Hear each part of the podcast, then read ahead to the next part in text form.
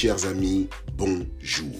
Ici David et bienvenue à la saison 2 de Quelle histoire spéciale Black History Month. Eh oui, on est au mois de février, donc on célèbre l'excellence black dans toute sa splendeur. J'espère que vous avez la pêche.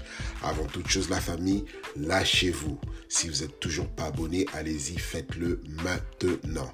Je vous assure, c'est sans douleur et ne laisse aucune séquelle. Activez aussi la cloche pour rester connecté. Vos commentaires et suggestions sont toujours les bienvenus.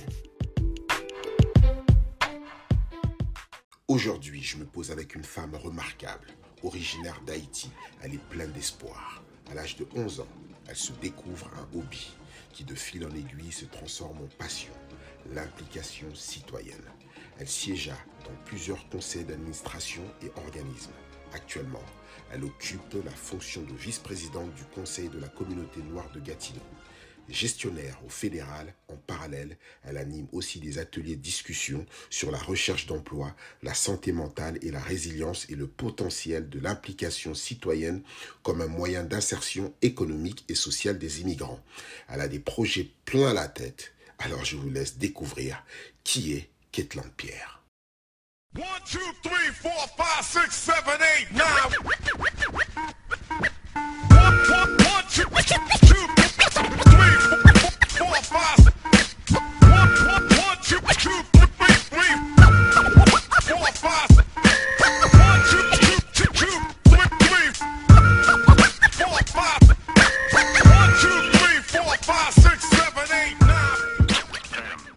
Bonjour Kitland, comment allez-vous? Bonjour David, je vais bien, merci. Et vous? Très bien. Comment va la vie de nos jours? Ah ben, la vie va, voilà.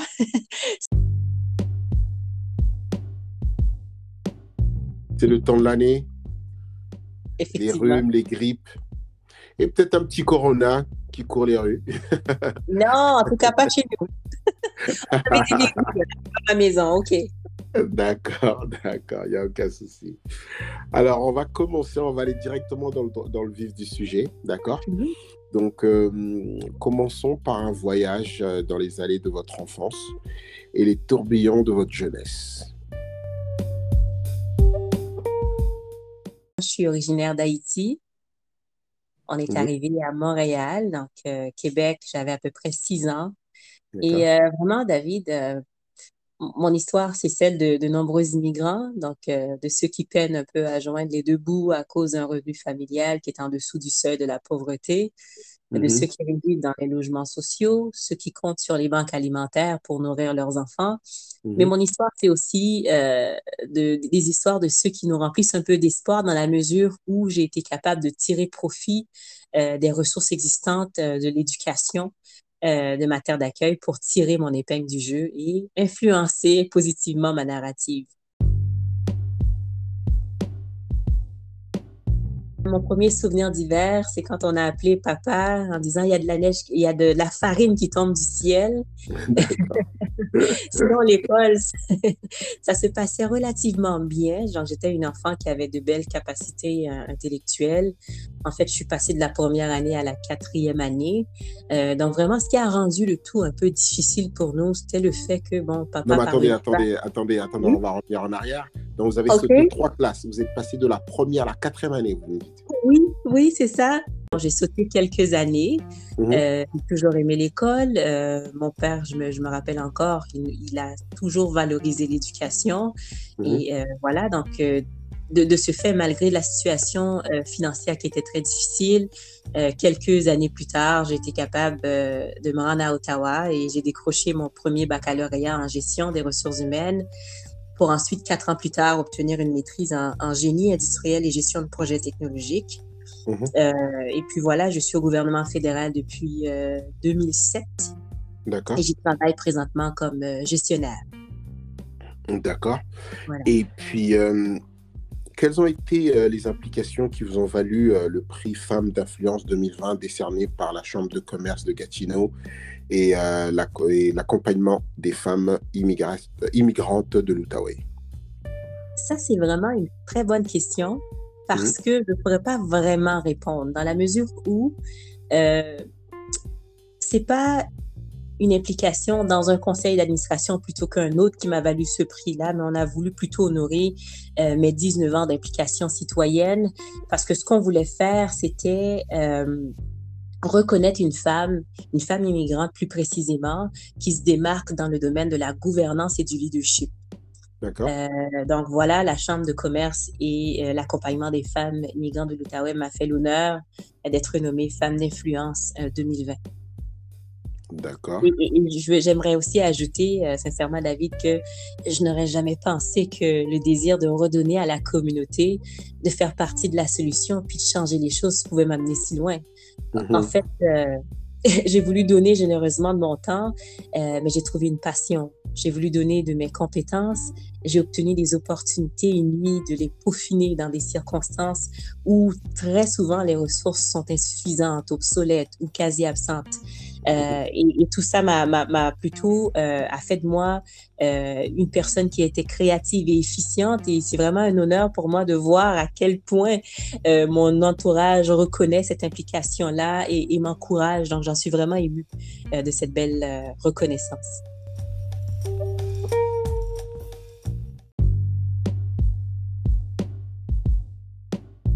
Les réalités du monde du travail pour les femmes n'ont pas toujours été faciles. Qu'est-ce qui, euh, selon vous, doit encore changer?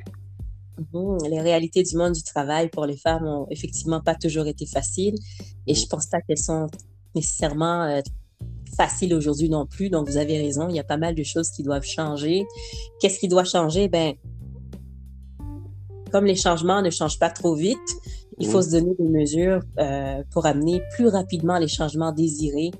Euh, par exemple, l'équité salariale a fêté le mois dernier ses 25 ans. Donc, la loi sur l'équité salariale mmh. euh, est entrée en vigueur en 1997, mais il est triste de constater qu'en 25 ans, il y a eu un mec gain de 5 cents euh, je lisais euh, plus précisément euh, qu'une femme faisait en moyenne 85 cents pour chaque dollar perçu par un homme en 2016, contre 80 cents en 1997. Donc, c'est vraiment 5 cents.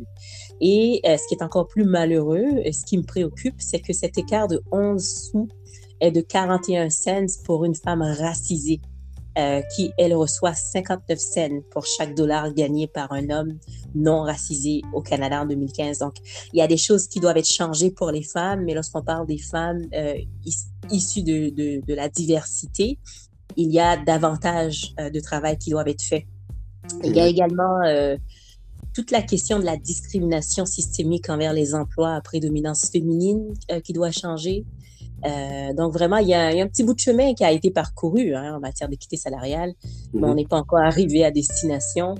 Euh, la parité, la parité est très importante. Euh, bon, sans, sans, pour autant parler de parité, euh, on veut plus de femmes autour de la table de décision. Euh, je ne parle pas nécessairement de, de parité parce que euh, les stéréotypes qui font que la décision finale d'embaucher un homme ben, les femmes aussi en sont victimes. C'est-à-dire qu'on a nous-mêmes de la difficulté à nous imaginer euh, dans certains postes. Donc, euh, je pense pas que ça serait logique d'imaginer demain matin la parité dans tous les secteurs d'activité.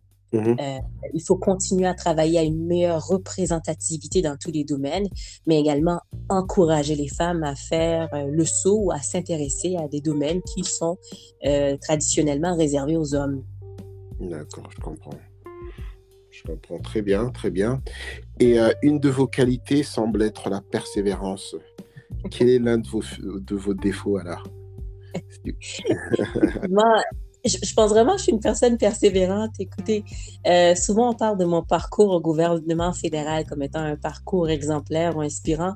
Mais ce que beaucoup de gens ne savent pas, c'est que j'ai appliqué 65 fois, David, avant de décrocher mon premier poste euh, d'assistante. Oui, 65 fois. D'accord. À rédiger à peu près 8 pages par application. D'accord. Donc oui, je suis pas mal persévérante. Euh, puis l'un des défauts, je pense que j'aimerais euh, souligner aujourd'hui, c'est la difficulté à dire non aux différents projets communautaires.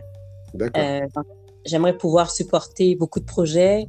Euh, je suis de plus en plus sollicitée pour des conseils ou de l'aide. Je veux tout faire, mais je veux également rester une personne qui est disponible et accessible pour mes proches. ce qui n'a pas toujours été facile. Euh, facile à faire. Euh, donc, trouver l'équilibre entre la vie personnelle et professionnelle n'a pas toujours été facile.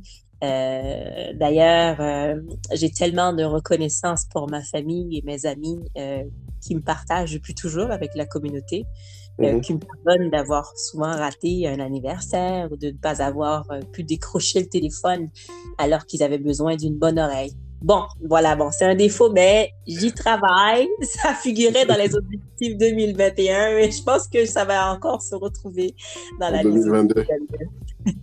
donc vous dites tout, vous dites oui à tout, quoi, en quelque sorte. Dès qu'on vous approche, vous êtes, euh, vous êtes partante, c'est ça? Surtout lorsque ça touche la communauté noire, lorsque ça touche euh, les jeunes. Donc, il y a des sujets comme ça qui m'est difficile de résister. Et puis, euh, je sais aussi que à quel point il est difficile d'aller recruter des talents dans certains domaines. Euh, il y a des demandes aussi qui sont urgentes euh, lorsqu'on a des dossiers qui touchent la brutalité euh, policière, lorsqu'il y a des dossiers comme le recours collectif des Noirs dans la fonction publique. Donc, ce sont des sujets qui me passionnent et, et, j'aime agir en tant, j'aime croire en fait que mon petit grain de sable au, bord de la plage, ben ça, ça a un impact. J'aime croire que mon implication citoyenne me positionne également comme étant une agent de système dans l'écosystème dans lequel j'évolue. Euh, donc, c'est très difficile pour moi de, de dire non alors que je, je, vois que je pourrais contribuer à, à faire avancer, ne serait-ce que d'un pas, euh, la cause. D'accord. Et, euh, et quel conseil donneriez-vous à un nouvel immigrant au Canada? Hmm. Très bonne question, parce qu'il y en a beaucoup. euh, J'ai rencontré plusieurs personnes de, de, la génération de mes parents. Mm -hmm. Et ils regrettaient en fait de ne pas être retournés aux études. D'accord. Pour différentes raisons, puis différentes bonnes raisons, je vous dirais. Euh, mais au Québec, euh, par exemple, il y a d'excellents diplômes euh, d'études professionnelles. Donc, après 6, 9 ou 12 euh, mois, on décroche un diplôme avec un emploi quasiment garanti dans plusieurs domaines mm -hmm. et de très bien payé, hein, qui pourrait commencer autour de 50 000 dollars. Et souvent, on vient vous chercher parce qu'on est en pénurie. Mm -hmm. Donc, euh, au lieu de sauter tout de suite dans les manufactures ou bien les emplois à salaire minimum parce qu'on s'inquiète de pouvoir subvenir aux besoins euh, de notre famille, moi, j'encouragerais vraiment de considérer retourner à l'école, ne serait-ce que quelques mois. Euh, c'est pas toujours facile non plus pour les immigrants de faire, de faire cette, de prendre cette décision, pardon, mm -hmm. euh, pour la simple et bonne raison que les immigrants en général sont beaucoup plus éduqués que la moyenne euh, québécoise et canadienne. Mm -hmm. Donc, c'est pas évident lorsqu'on a une maîtrise, aller prendre un cours de 6, 9 et 12 mois. Euh, mais je pense que l'humilité ici serait de mise et puis de vraiment s'ouvrir parce que ça pourrait avoir une incidence sur leur capacité à subvenir aux besoins de leur famille. Mm -hmm. Et dans cette même euh, ordre d'idée, euh, j'ai envie de dire aux, aux, à ceux qui nous écoutent de ne pas avoir honte d'avoir recours aux ressources qui sont là euh, pour, pour, pour, nous aider à rejoindre les deux bouts. il ne faut jamais sous-estimer les petits commencements. Donc, les banques alimentaires, les friperies pour vêtir votre famille. Faites appel à votre lieu de culte. souvent, ils ont, il y a des regroupements qui, qui, peuvent vous aider et vous orienter. Il y a les centres de, de recherche d'emploi. bref, frappez à toutes les portes et dites-vous que ça ne va pas durer euh, longtemps. Euh, -hmm. Puis d'ailleurs, je pense qu'il est vraiment euh, préférable de sacrifier un ou deux années à vivre dans des conditions très difficiles que de sauter pieds joints dans des emplois qui vous gardent en dessous du seuil de la pauvreté, où vous allez accumuler tant d'heures -hmm. pour apporter le pain sur la table, tellement d'heures en fait que il n'y aura pas de temps pour éduquer les enfants et, et du temps pour découvrir euh, la, la, terre d'accueil. Donc voilà. Effectivement. Et, euh, et comment cette pandémie a-t-elle affecté votre mental? Hmm. hey. Je pense qu'on a tous été euh, affectés mentalement par, par la pandémie. D'ailleurs, elle n'est pas terminée. Mm -hmm. première chose, David, je vous dirais que je suis une personne à personne. -hmm. Lorsqu'on a les événements, les 5 à 7 au sein du conseil de la communauté noire de Gatineau, euh, bien que je sois la vice-présidente, j'aime beaucoup être à l'accueil parce que je veux rencontrer les gens, je veux jaser, je veux apprendre à les connaître, je veux mémoriser les noms. Alors moi, c'est un gros coup de ne pas avoir ce contact humain. -hmm. euh, vous avez ce côté tactile, quoi. Oui, oui, oui. Mmh. Et ça m'apporte une grande valeur aussi. Je, me, suis toujours enrichie d'échanger avec les gens. Donc, découvrir un peu de leur expérience. Et, voilà. Aussi, j'accorde une, grande importance à ma routine. C'est ce qui me permet d'en faire autant. Donc, euh, je suis vice-présidente d'un organisme à but non lucratif, mais je suis aussi un poste de, gestionnaire qu'on pourrait considérer de gestionnaire senior au gouvernement fédéral. Euh, je suis maman et en plus de ça, durant la pandémie, euh, je lisais les statistiques sur les enfants qui recherchaient une famille d'accueil et voilà, je dis, je peux pas dire non, mon cœur a fondu. Mhm. Et je suis devenue famille d'accueil durant la pandémie. OK? Donc, ma routine est extrêmement importante pour que je puisse parvenir à porter tous les chapeaux euh, que je porte.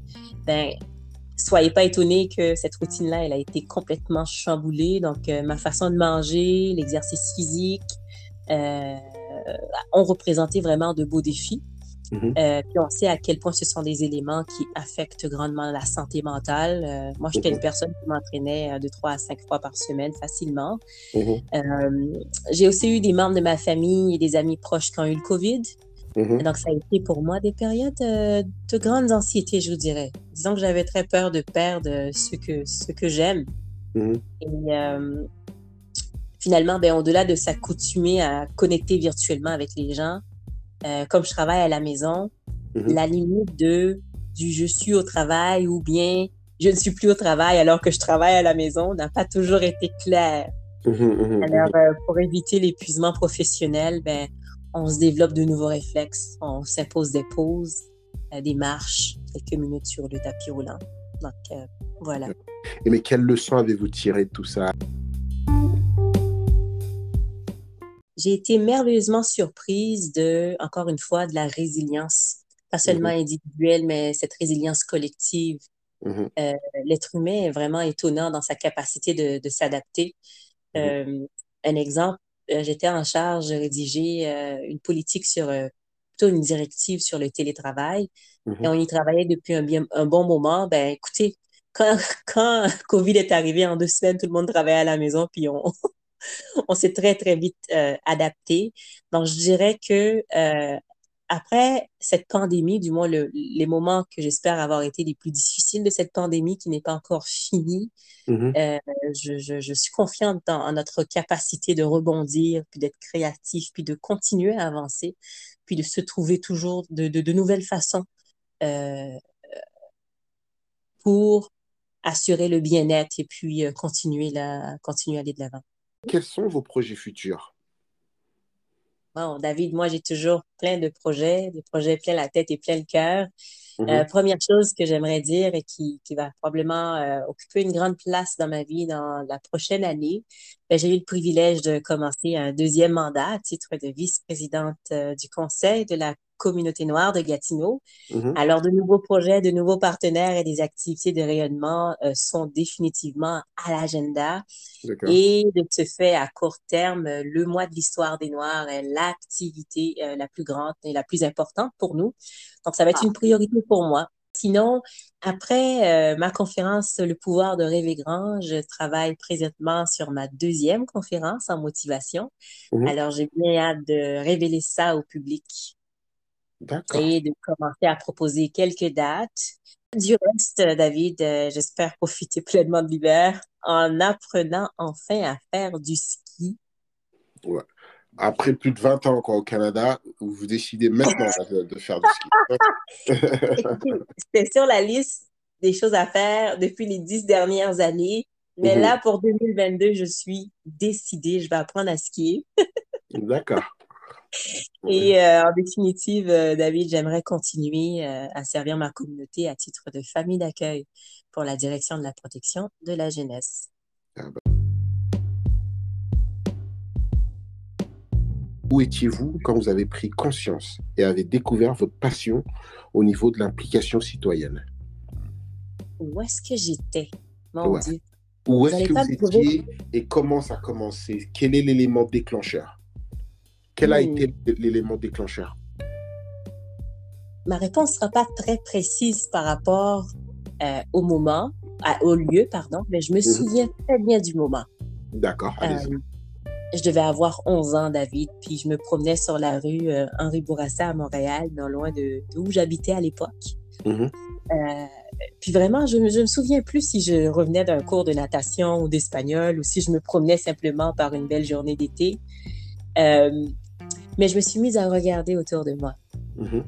Et j'ai eu cette révélation que si tout était en place, en ordre, beau, propre, si je me sentais en sécurité, ben, c'est que quelque part, il y a eu des personnes qui ont contribué et qui y veillaient. Mhm. Et euh, j'ai reçu à ce moment-là la conviction profonde que je voulais être moi aussi être l'une d'entre elles plus tard. Mhm. Euh, une chose en, en, amenant une autre, peu de temps plus tard, je pense quelques jours après, j'ai commencé à faire du bénévolat. Et euh, voilà, c'est comme ça que cette passion du redonner au suivant a, commencé. Et vous vous souvenez vers quel âge vous avez commencé à faire du bénévolat? Vous avez eu cette révélation à 11 ans. Est-ce que euh, et ça arrivait quand? Votre premier votre premier travail, votre premier bénévolat a commencé à, à quel âge? Est-ce que c'était à 12, 13, un peu plus tard? J'avais 11 ans, donc c'est le même été. Ah, d'accord. Oui, j'étais comme une enfant particulière. Hein. Je lisais le, le, dictionnaire et je lisais déjà le journal. D'accord. Et euh, j'ai trouvé une annonce où on cherchait des, de, de, jeunes. Je pense que ça commençait autour de 11 ans, justement. Mhm. Et j'ai eu l'opportunité, je me suis jointe à, une, à, un organisme communautaire. Et ma première expérience était dans un centre avec des personnes âgées. Donc, euh, on sait très bien ce que l'isolation, euh, l'isolation est un fléau dans les centres pour personnes Mhm. âgées. Mhm. Donc, euh, j'y allais. j'ai accompagné de mon équipe et on, on avait des activités pour, pour les divertir. Voilà, voilà comment j'ai commencé.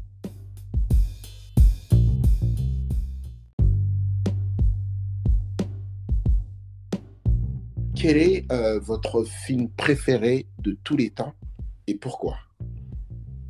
Sans équivoque, Walk and None 2 avec Lauren Hill et Whoopi Goldberg. D'accord. Euh, pourquoi? Je sais pas trop. Ce film m'a toujours captivé. Pas le Je 1, pense le que- 2. Le 2, le 2, oui. D'accord. Je pense que c'est le seul que j'ai aimé. D'accord. Oui. J'ai adoré cette histoire parce que on avait, bon, d'abord, il y avait des, des, des acteurs noirs Mhm.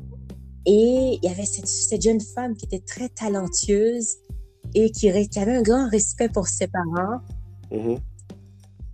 et qui avait dans, elle avait un talent, elle avait aussi un rêve qu'elle voulait accomplir. Mhm. Et elle a dit non.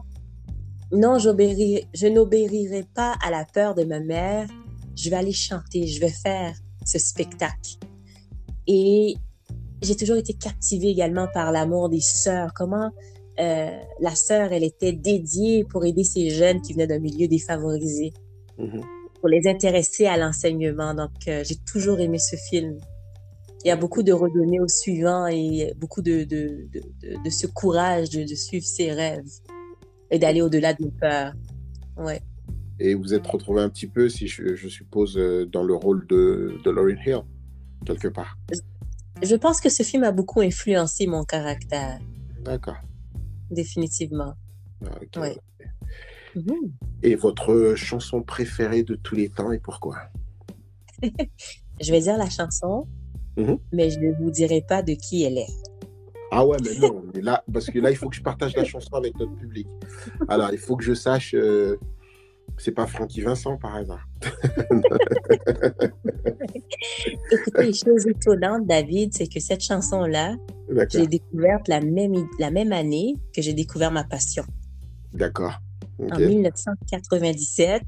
D'accord. Je vous donne des indices parce que vous avez commencé à, à deviner. D'accord. Je vous dirais que c'est une des chansons qui a été sur la liste des 500 plus grandes chansons de tous les temps. Et. C'est une chanson également qui a été placée au numéro 24 des meilleures chansons R&B des années 90. Ok. Et c'est chanté par un homme ou une femme? Un homme. Un homme. R. Je peux Kelly? vous donner un autre. Comment? R. Kelly? Oh my God. On avait dit qu'on n'allait pas le nommer. Ah Je pensais pas que vous l'auriez trouvé, mais effectivement, c'est des R. Kelly, c'est I Believe I Can Fly. D'accord. Euh, c'est une chanson extraordinaire en termes de motivation et d'inspiration parce que on connaît bien l'histoire de Michael Jordan Parce que c'est lui qui avait approché R. Kelly à l'époque pour pouvoir écrire cette chanson. Donc, c'est ce jeune homme-là qui est pas assez bon pour même faire la classe, euh, l'équipe de basket de son école et qui devient le joueur de basket, le meilleur joueur de basket de l'histoire. Euh, et puis bon, les paroles même, elles sont extrêmement inspirantes. On parle de si je peux le rêver, je peux le réaliser. Donc, euh, I. Believe I Can Fly, c'est une chanson, c'est ma chanson.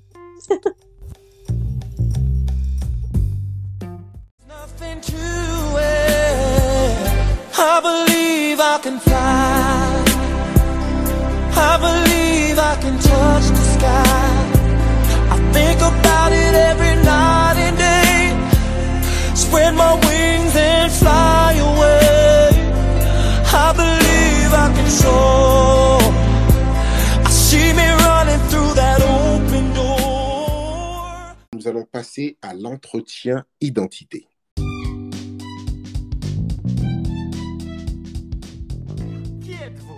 Non, pas moi, vous Oui, c'est vous. Répondez gentiment aux questions. Qui êtes-vous? Mais je l'ai dit à vous. Vous êtes sourd Non, vous, être aveugle. Je suis pas aveugle, vous. Quelle influence a votre multiculturalisme dans votre quotidien?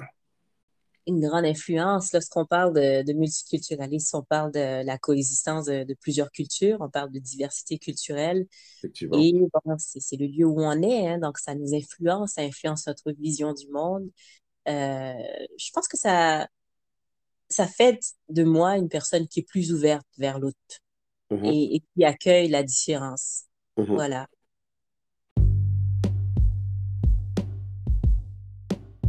Pensez-vous que l'identité d'un individu est basée sur d'où il vient ou où il vit? Hmm. Je pense que euh, cette réponse-là, c'est ni l'un ni l'autre. Euh, je dirais les deux. D'accord. Euh, mais la culture d'origine, définitivement, ça fait partie de notre identité. Mm-hmm. Surtout qu'on a la chance d'être en grand nombre dans notre terre d'accueil. Alors, moi, je suis une personne qui a grandi à Montréal. Mm-hmm il y a beaucoup d'Haïtiens à Montréal. euh, donc, ça, ça, ça permet d'être euh, davantage influencé par cette culture d'origine, même si on ne vit plus dans le pays d'origine. Mm-hmm. Et euh, c'est sûr que la valorisation de la culture et de, du transfert par la famille aura aussi une incidence. Mm-hmm. Mais je dois avouer que l'expérience humaine, donc de là où on est, les gens qu'on fréquente, euh, la culture dans laquelle on est, on s'insère, les institutions qu'on fréquente, donc les écoles, le travail, mais tout ça va participer également à, à la co-construction de notre euh, identité. Mm-hmm. Puis, je pense que j'aimerais aussi ajouter que plus l'indice euh, de l'exclusion est élevé, donc plus il y a de l'exclusion, mm-hmm. plus je pense que les groupes culturels tendent à se replier sur eux-mêmes plus il va y avoir de la discrimination, plus l'intégration va être difficile, euh, plus notre identité d'origine va prendre la place. Mm-hmm. Euh, qui fait que finalement, on habite un lieu, on est incapable de dire que ce lieu nous habite. Ah, Mm-hmm. Ça a été inspiré par Dominique Anglade. Mais lorsqu'on se sent bien, puis qu'on est valorisé, je crois que c'est plus facile de se laisser influencer, d'aller vers l'autre.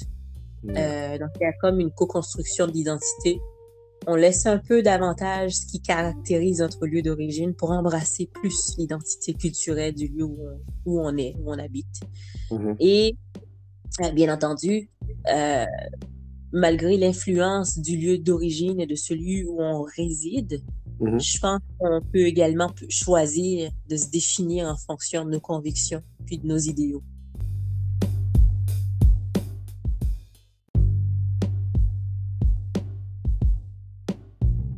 Vous considérez plus multiculturel ou multi-identitaire? Oh là là, une autre question. Euh, c'est pas facile de choisir l'un ou l'autre parce que ma conception du multiculturalisme, comme je l'ai mentionné tantôt, c'est qu'on a plusieurs cultures qui coexistent dans mhm. un même lieu, même société, un même pays. Mhm. Et euh, un multiculturalisme qui est fort, qui est bien euh, implanté, reflète les institutions, reflète la mosaïque culturelle. Mhm. Donc, il y a une diversité culturelle euh, qui existent et où les différentes cultures peuvent s'épanouir, les différentes identités vont s'influencer. Euh, donc, il n'y aurait pas dans ce cas-là une identité singulière qui serait mise de l'avant, mais il y a une co-construction de l'identité collective. Bon, maintenant, c'est certain que ça va nous prendre un contrat de société et des valeurs communes pour avancer. Mais je pense que le multiculturalisme, le multiculturel, inclut la notion de multi-identité. Effectivement. voilà. D'accord. Ben, Kietland, qu'est-ce qu'on peut vous souhaiter pour l'avenir? Ce que vous pouvez me souhaiter, ben, j'aimerais vraiment pouvoir euh, continuer à, à, à vivre de cette passion-là, du, du redonner au suivant. Je pense que je, j'ai ce privilège de savoir à 35 ans ce qui me fait vraiment vibrer. Euh, Mhm. C'est le service, c'est mettre mes talents et mes connaissances, euh, mes expertises au service de la communauté. Mhm. Et je pense que si j'arrive à, le faire, puis à le faire aussi à, à- de façon à toucher un plus grand nombre de personnes, ah, euh, ça serait un, un beau rêve qui est réalisé. Donc, je me souhaite vraiment de toujours trouver des occasions de redonner qui me font toujours vibrer comme euh, la première occasion que j'ai eue à 11 ans. D'accord. Ben, Madame Kietland Pierre, merci. Au plaisir. Au revoir. Au revoir.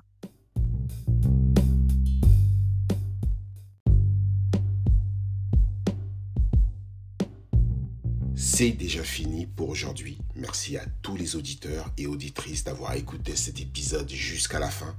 Je remercie Ketland pour ce beau moment partagé avec nous. Quelques petits rappels avant de se quitter.